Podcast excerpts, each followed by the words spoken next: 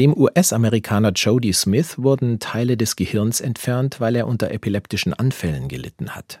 Als er nach der OP aufgewacht ist, hat er sofort gespürt, dass etwas anders ist. Er hat gemerkt, dass er keine Angst mehr hat. Er sagt, ich meine die Angst bei Todesgefahr oder wenn das Risiko einer schweren Verletzung besteht. Jody wollte das genau testen. Er ist auf riskante Bergtouren gegangen und hat sich den steilsten Abhängen genähert, ohne Adrenalin auszuschütten. Diese neue Angstfreiheit hat ihm seither schon oft geholfen. Einmal wollten ihn fünf Männer ausrauben, aber er ist dermaßen cool geblieben, dass sie es gelassen haben. Ein anderes Mal wurde er von einer gefährlichen Spinne gebissen. Er hat ohne Stress die Spinne weggeschnipst und mit klarem Kopf überlegt, was als nächstes zu tun ist.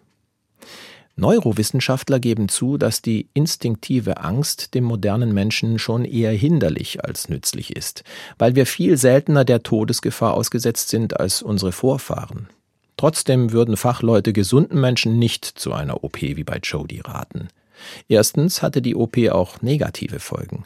Es haben sich Gedächtnislücken und ein Aufmerksamkeitsdefizit entwickelt. Und zweitens kann es ein wahrer Segen sein, Angst zu zeigen. Sich defensiv verhalten oder ungeahnte Kräfte zu mobilisieren, kann Leben retten. Ein weiteres Argument, auf eine teure OP mit ungewissen Nebenwirkungen zu verzichten, könnte für mich mein Glaube sein. Denn selbst wenn ich Angst um mein Leben haben muss, kann ich immer noch hoffen, dass mit dem Tod nicht einfach das Licht ausgeknipst wird, sondern dass ich danach weiterleben werde, anders als jetzt, sorglos und heil. Und mit dieser Hoffnung lebt es sich einfach anders.